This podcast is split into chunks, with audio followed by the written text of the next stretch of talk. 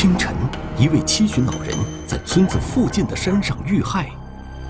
现场，一顶女士红色遮阳帽让案情疑窦丛生。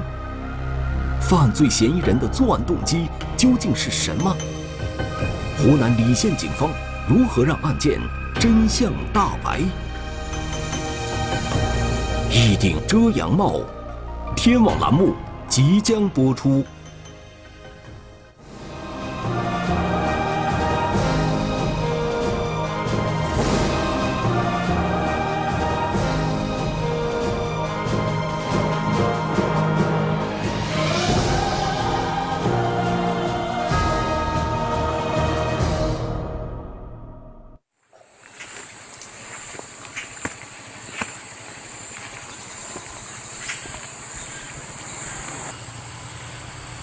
省澧县火莲坡镇，位于湖南、湖北两省交界处，这里山地较多。当地的青壮年大都外出打工，留守在家的多是儿童、妇女和老人。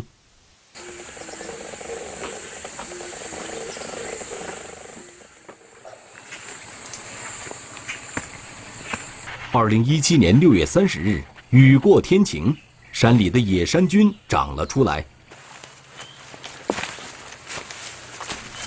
上午十一点多，湖南省澧县甘溪滩镇村民杨某、胡某一起到澧县火莲坡镇南木村的山上采菌子。下午一点三十分左右，两人来到山顶附近，突然发现一处草丛里躺着一个人，这个人一动不动，似乎已经死亡。湖南省澧县公安局接警后，火速组织警力赶赴现场。中心现场位于火莲坡镇南木村一处山顶附近，平时人迹罕至，山上满是灌木丛，民警只能沿着一条若有若无的小路向上攀登。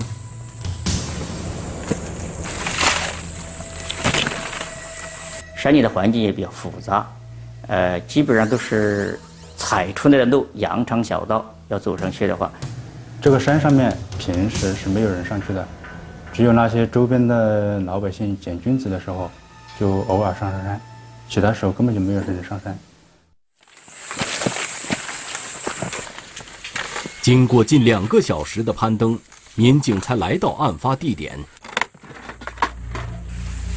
民警看到，山顶附近的一小块平地上躺着一个人。身躯被树枝和杂草覆盖，掀开树枝和杂草，呈现在民警眼前的，竟是一个头发花白的老人。经初步勘查，老人已经死亡，明显是他杀。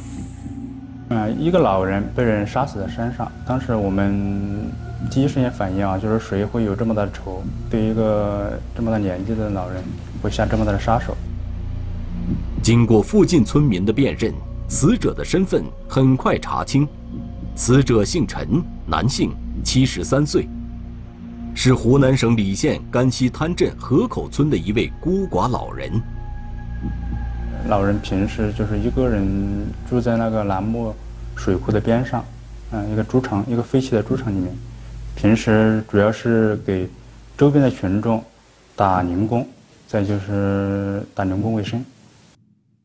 被害人俯卧在地上，头部、背部及手部均有大量伤口，头部下方有明显的血泊，证明这个死者在这里有在伤后有一段的时间的停留，他是伤后不断的出血形成的，那么一般情况下，像我们见到这种血泊，就可以基本上可以判判定这个尸体是没有被移动过的。就是它的原始位置，或者是第一现场。现场勘验发现，死者身上的伤口呈两种形态。第一种主要位于后枕部和额头附近，表现为钝器伤，有挫伤，有有这个肘子间桥，这个创口的边缘不是很整齐，特别是前额有一处有一处这个创口，它已经把这个颅骨直接就骨折了。那么一般就可以推断出这个推断出这个作案的工具还有一定的特点，有一定的厚度。另一种伤口主要分布在背后、腋下及肘部附近，边缘较为整齐。警方分析，这是锐器造成的伤口。为什么被害老人的身上会出现两种不同类型的伤口呢？创口的特点集中了有钝器，有锐器。如果说分开来，分开来，呃，给这个给这个呃作案工具定定一个范围的话，那么就可能就有两种。此外，被害人身上伤口较多，打击力度较大。警方分析，犯罪嫌疑人有较好的体力。打击的主要部位是头部，啊，头部的伤口比较重，所以按照一般的侦查思维啊和习惯，我们认为男的作案的可能性是比较大。通过尸检，警方判断，被害人遇害仅仅只有几个小时，案发时间。应该在二零一七年六月三十日上午。死者胃内有大量成型的饭菜，我们通过这个特点，我们就可以推断出死者应该是，呃，死死亡的时间应该是在最后一餐两个小时左右。引起警方注意的是，被害人双脚赤裸，没有穿鞋子。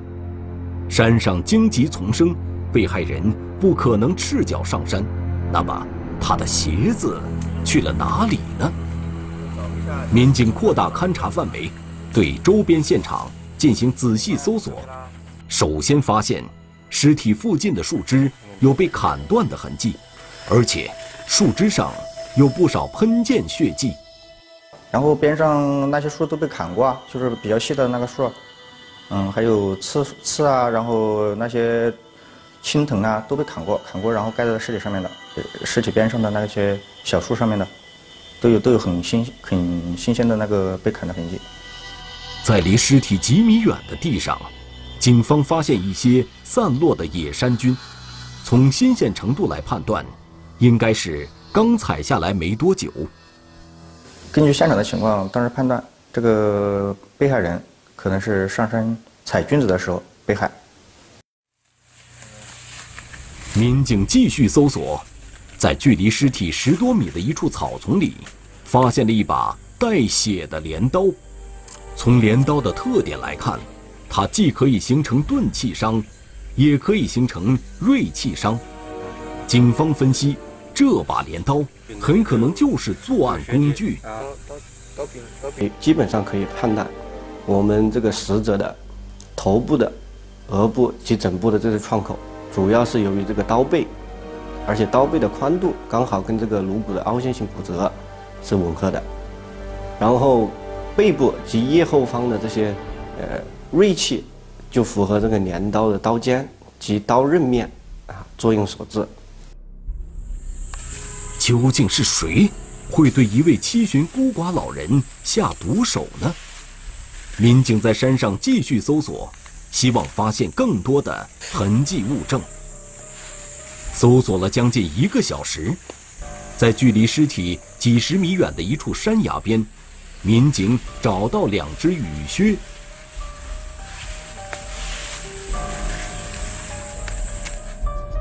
经过村干部啊，还有他周边的死者周边的那个老百姓辨认，他是确定是死者死者所穿。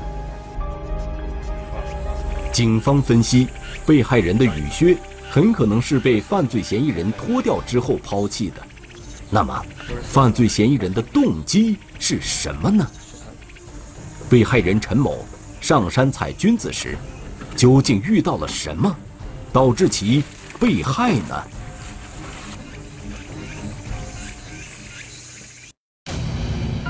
清晨，一位七旬老人在村子附近的山上遇害。犯罪嫌疑人是临时起意还是蓄谋已久？走访调查，民警获得关键线索。新线索的出现，能否给案件侦破带来转机？一顶遮阳帽，天网栏目正在播出。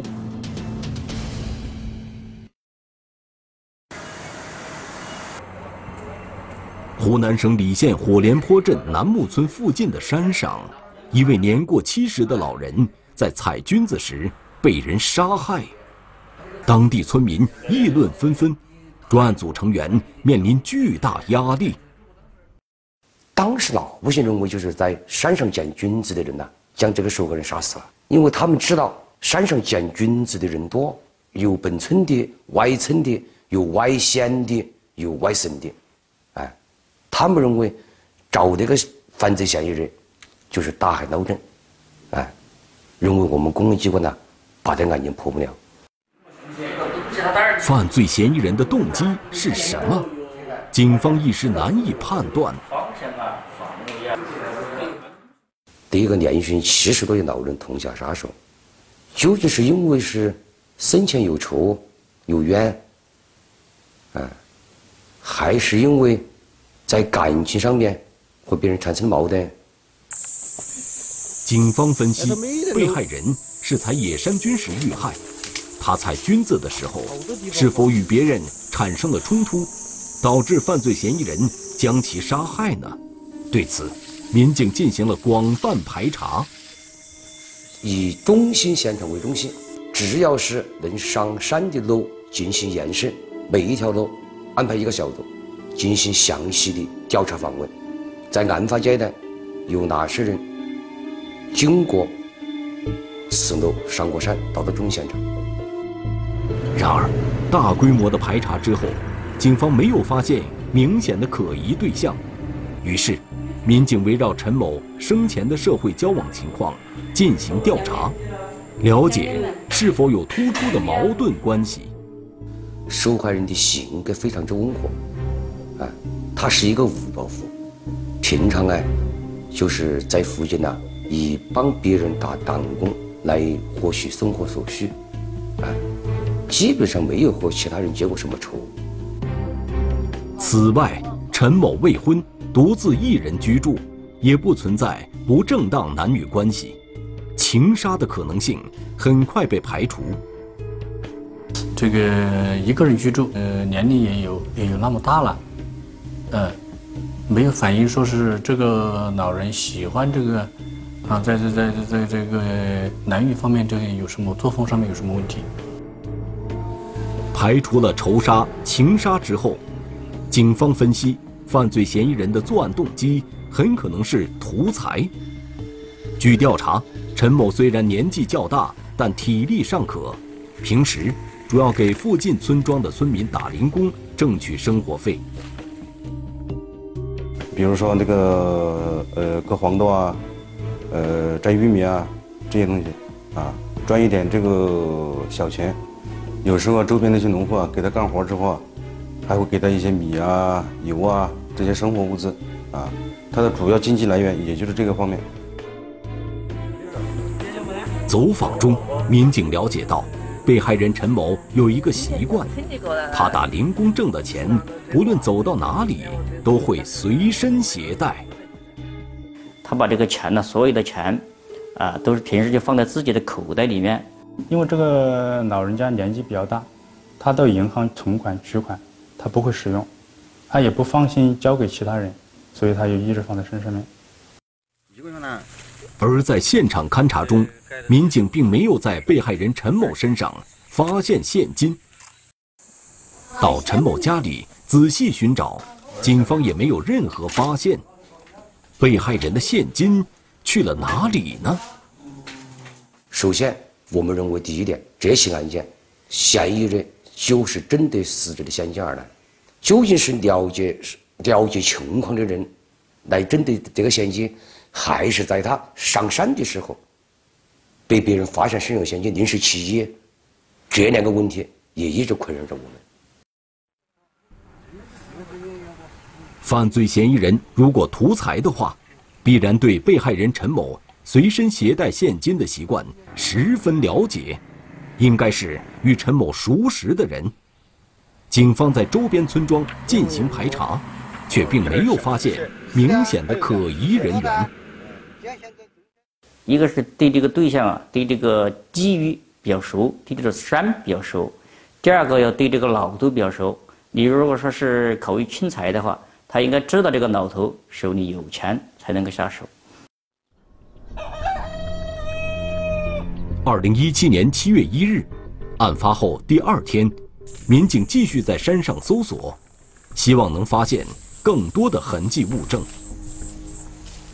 山上灌木丛生，荆棘密布，许多地方无路可走。当时正值酷暑，办案民警在山上搜寻的难度极大。有些路是要手拿镰刀，自己边走边去砍。很多地方那侦查员呢是爬起走的，吃饭的时候上去一趟下来一趟都要很长的时间，所以我们当时都是送到山上，送到山上去吃。兄弟们确实身上的衣服也划烂的，身上啊很多地方都划伤了。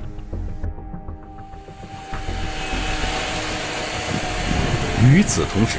案件引起了湖南省常德市公安局的高度重视，常德市公安局指派刑事科学研究所警犬大队的民警来到案发现场，会同澧县公安局专案组一起展开侦查工作。经过拉网式的搜索，在距离尸体三百米的一处草丛里，警方发现了一顶红色的遮阳帽，从颜色样式判断。应该是女士遮阳帽，帽子上有疑似血迹。当时我们就做了现场的测验，测验测验结果是人血。经检验，帽子上的血迹是被害人陈某的。为何陈某的血迹会出现在一顶女士帽子上呢？难道犯罪嫌疑人是一名女性？这与警方最初的判断有很大出入。我们当时也在分析，嫌疑人是不是个女人？当时我们有很多侦查员认为，嫌疑人是女性的可能性很小。我们尸检的反应，受害人头部身上的几刀，啊，它的作用力是非常之大，啊，俘获一个成年男人的作用力。犯罪嫌疑人到底是男是女？这顶女士遮阳帽的出现，让案情更加扑朔迷离。现场的红色的女士帽子，应该是犯罪手留，这是客观现实。不是女人的话，就这种可能。嫌疑人有意识的戴了一顶女士的帽子。来误导我们的侦查视线。这顶女士红色遮阳帽到底与犯罪嫌疑人有什么关联？案件的背后隐藏着哪些秘密呢？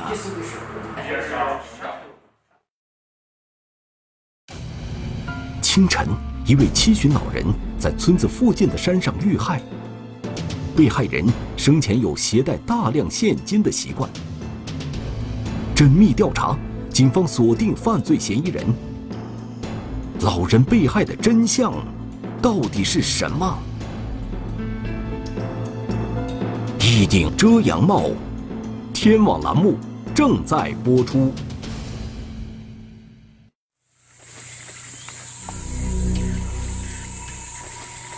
湖南省澧县火莲坡镇。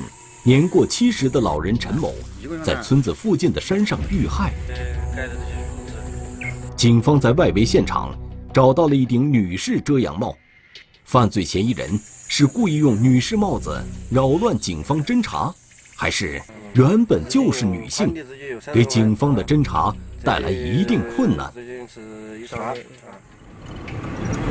于是，警方继续加大排查力度，围绕被害人陈某。携带现金的线索进行调查。经过大量走访，民警终于获取了一条重要线索。案发前几天，被害人陈某在邻村的妇女孙某家干农活，干完活后，孙某曾帮陈某数过钱。他自己不太会数，年纪大了嘛，要别人跟他数一下，啊，数了以后就揣在裤兜里面。他的钱平时都是揣在裤兜里面。警方想了解被害人身上究竟携带了多少现金？孙某是一个重要证人。然而，警方前去调查，却发现孙某并不在家。办案民警立即拨通了孙某的电话。我们给他打电话，他当时就是说是在湖北的一个油炸口那边，一个油炸口的一个卫生院那边，那个在身体不舒服，在在治疗吊医啊，就和他联系上之后，他说会积极配合我们，啊，会会到会到村里来，会到家里来，并且约好哎，要和我们的侦查员下午三四点钟啊回来以后见面。然而，到了约定时间，民警再次打电话给孙某时，却发现电话一直无人接听。于是，警方在第一时间找到了孙某就医的诊所。医生表示，孙某的确因为感冒来找他看过病，然而看完后就马上离开了。调取监控后，民警发现孙某。从油炸口村的诊所离开后，就返回了火莲坡镇。发现他确实坐的一台摩托车，一台摩托车，当时这个上面有打那个伞的那种那种出租摩托车，就到了镇上。孙某的家在火莲坡镇与油炸口村之间，为什么他舍近求远不回家，而来到了火莲坡镇呢？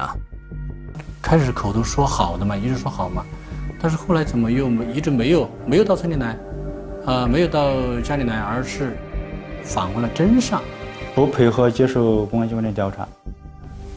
嗯，通常情况下来讲，这就是一种反常情况。当天夜里，孙某没有回家。第二天，警方继续跟孙某联系，发现孙某的手机已经关机了。这个情况呢，我认为是比较反常的，哎，通过我们的调查，沈某以前从没有这样的情况，手机关机的情况，或者是失联的情况，哎，不见面那肯定是有问题，对吧？所以说呢，我们就一直也在找他，啊，但是呢，一直呃工作了一两天，他也没有出现。孙某的种种表现十分可疑。经调查，孙某五十四岁，丈夫和儿子都在外地打工，她独自一人留守在家。孙某是一个普通的农村妇女，在家里就是平时就是干农活，比较本分。哎，这么多年一直就在家里，就是没有没有外出过。民警走访发现，村里的老人对孙某的评价都不错。孙某平时热心助人，对许多老人也很照顾。你什么？你说我又难开了，为何那边的钱他们搬起他去我从从样弄的？啊，是的，他就是蛮喜欢那些老人的呀。就我们年头的一些老人的话呢，他都是蛮照顾啊。有亡人的话呢，得也是蛮照顾啊。针对沈某的问题高头，啊。确确实实也给我们带来了困惑，哎，通过我们调查，沈某在他居住的附近，老百姓呐，对他的反应非常之好。这个人呢，平常是个很热心的人。这样一个热心人，会跟陈某被害有关吗？警方十分谨慎。然而，孙某一直躲避警方调查，十分可疑。务当实施举的一点不想的，是不是沈某作案，我们都必须要找到沈某本人，必须要见到他。调查中，警方了解到一条十分重要的线索。有人反映，这个孙银梅平时有戴帽子的习惯，然后有红色的帽子。别人，啊，他说这顶帽子是他戴的，啊，最后我们基本上就。确定的嫌疑对象就是他。种种情况表明，孙某有重大作案嫌疑。二零一七年七月二日晚上，消失两天的孙某回到家中，被守候的民警控制。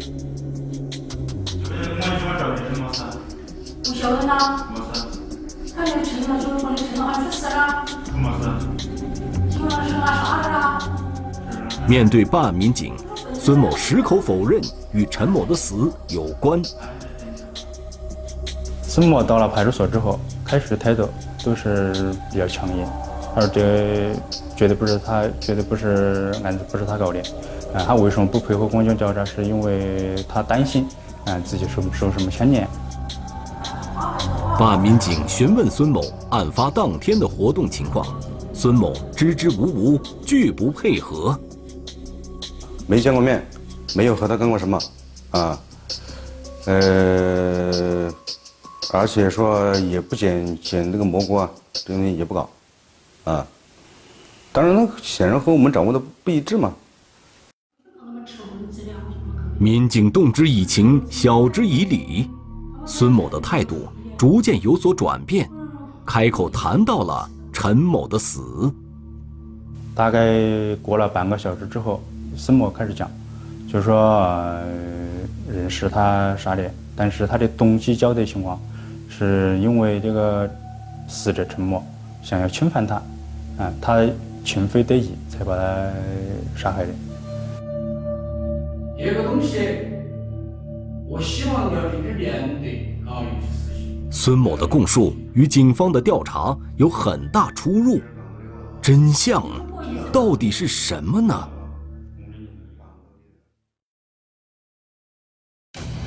清晨，一位七旬老人在村子附近的山上遇害。全面排查，警方锁定犯罪嫌疑人。犯罪嫌疑人的供述。漏洞百出。一个热心肠的女人，为何要杀害年过古稀的被害人？一顶遮阳帽，天网栏目正在播出。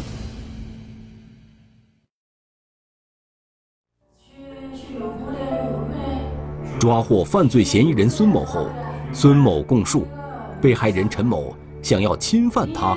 他不得已才将陈某杀害。但是我们看这个现场的情况，结合周边的这些情况啊，那显然不是这个样子。这个死者一直是俯卧的嘛，呃，伤口啊全部都是啊后脑啊，这个反正是正面的虽然就是不多嘛，主要是后面的后呃后脑啊这这些地方。孙某的供述里有太多漏洞，他无法自圆其说。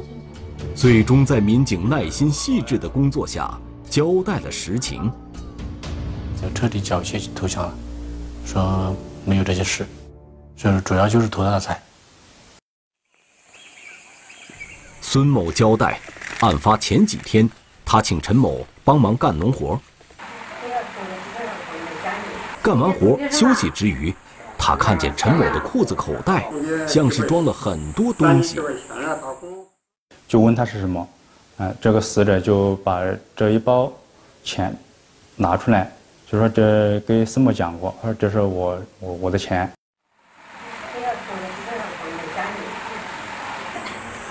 陈某年纪较大，记性不好，当时就请孙某帮他数钱。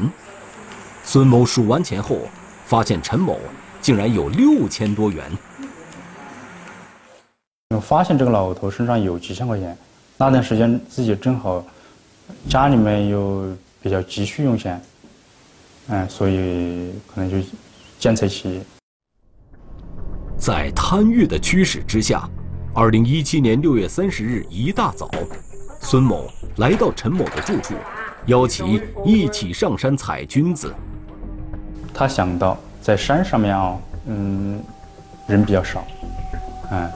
就是说不容易被发现，因为这个人这个死者陈某又是一个孤寡老人，他如果说是失踪了的话，嗯，短时间内应该是没有人发现的。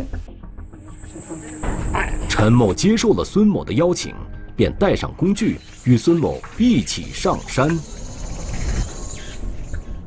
然后选择的也是一个山上面一个最偏僻的地方。一般人是不会到那里去采菌子的地方。路上，犯罪嫌疑人孙某无心采菌子，一直在盘算怎么把陈某的钱抢过来。到了山顶附近，孙某推了走在前面的陈某一把，陈某倒地后，孙某抢过陈某的镰刀，用镰刀击打陈某。这个老汉并没有死，哎，就质问他，啊，为为什么要砍他？这样，这个孙某就一不做二不休，就骑在他的身上，用这个死者的镰刀，又连续的砍他的头部。见被害人陈某没有任何反应，犯罪嫌疑人孙某拿走了陈某的钱。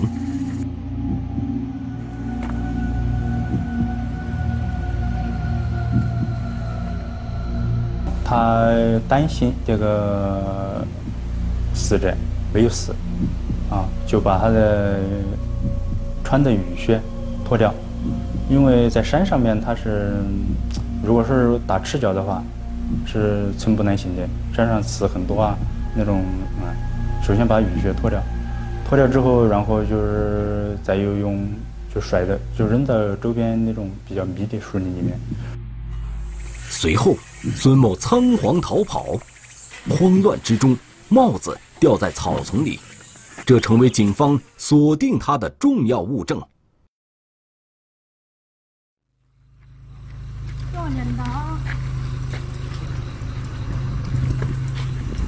二零一七年七月三日凌晨，犯罪嫌疑人孙某带着办案民警来到家中。是不是你使用的？此时，孙某在外打工的丈夫得到消息后，专程赶回家里。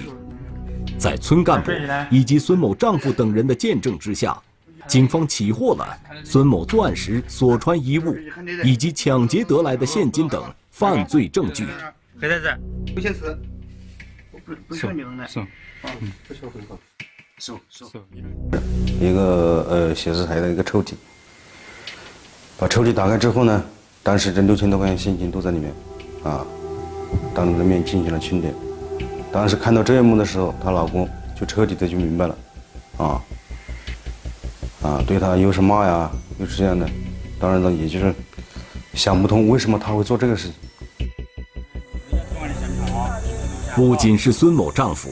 村里的许多村民也都不理解，平时那个热心帮助老人的孙某，怎么会做出图财害命的事情？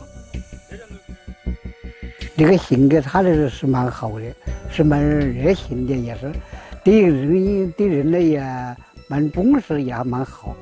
我把啥都搞不明白，搞反正不个事来，人都搞不明白。连站都没想到，一哈都不相信。经过专案组紧张的工作，警方仅用了两天多的时间，就破获了这起在当地引起广泛关注的命案。案件虽然告破，办案人员的心里却十分沉重。案子破了，终于还死者一个公道，还法院一个尊严，但是留给我更多的是些沉重的思考。现在，我们乡下的独守老人很多，很多人喜欢将贵重的物品和现金放在家里，或者是带在身上，这样会跟某些居心不良之人有可乘之机，带来安全隐患。所以，我们公安机关还是希望他们将这些贵重物品及现金及时的存放在银行，来避免某些。悲剧的发生。如果说这个老人如果说不会使用的银行卡，或者是不会到啊银行办理这些业务的话，其实对于孤寡老人来说，这个村干部啊或者其他相熟的人可以帮助他协助他办理。嗯，如果说是有子女的，子女可以帮助他们办理。破案后，办案民警与村干部一起对当地的老人进行摸排，并向他们。宣传相关安全防护知识。当前，留守农村的老人越来越多，他们的安全与幸福需要社会各界的持续关注和温暖关怀。中华人民共和国公安部 A 级通缉令：汤黄勇，男，1994年9月9日出生，户籍地址江西省余干县洪家嘴乡何爱岭上小组194号。身份证号码三六二三二九幺九九四零九零九幺幺三三。该犯罪嫌疑人涉嫌电信网络诈骗犯罪在逃，请广大观众提供有关线索，及时拨打幺幺零报警。欲盖弥彰，大桥上的血迹为何被人用油漆刻意覆盖？男子失踪前究竟去了哪里？同一天两起报案，他们之间是否有关联？面对扑朔迷离的案情，警方如何锁定真凶？油漆下的秘密，天网栏目近期播出。